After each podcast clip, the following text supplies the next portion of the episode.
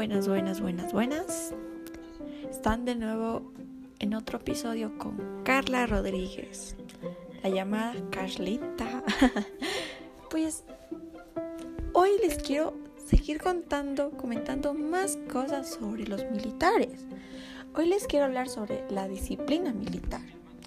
Si, si quieren saber, pues quédese conmigo hasta el final y si no, ya saben. Pero por mí quiero que se queden todos a escuchar hasta el final las reglas, la disciplina de los militares que tienen que cumplir y eso.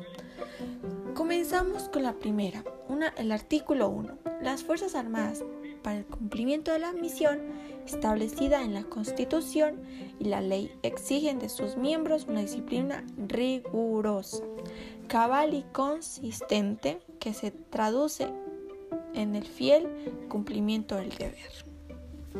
¿Correcto? Disciplina 2. La disciplina militar consiste en la estricta observancia de las leyes y reglamentos establecidos para los miembros de las Fuerzas Armadas y en el acatamiento integral de las órdenes y disposiciones emanadas del superior.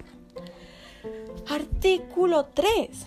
Todas las órdenes y disposiciones relacionadas con el servicio deben ser claras, concretas, precisas y legales y cumplidas sin discusión ni réplica.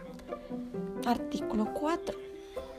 Las responsabilidades que pueden resultar del cumplimiento de las órdenes y disposiciones corresponden al superior de la dictas. Muy bien hasta ahorita me parecen súper buenas disciplinas, buenos artículos para los militares que tienen que cumplir y eso. Para, me parece súper bien, me parece súper bacano, súper chévere. Sigamos. Las relaciones entre los superiores y subordinados perdón, se basa en el respeto mutuo. Sería, yo tengo que respetar al jefe, y el jefe respetarme casi a mí. Así.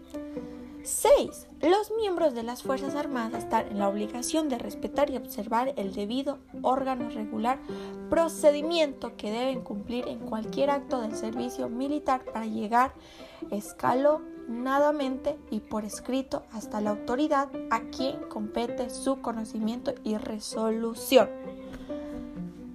7 y último.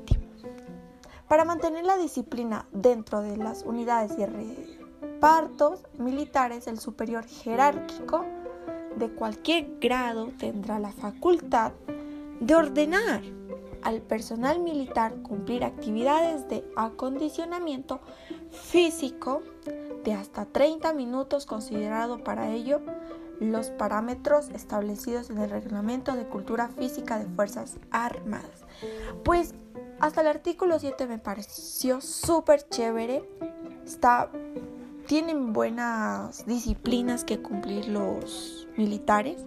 Está súper genial. Y si se quedaron hasta aquí, les agradezco mucho y esperen que les, les voy a seguir llenando más y más, eh, más cosas sobre los militares. Y muchas gracias y les espero en el próximo episodio.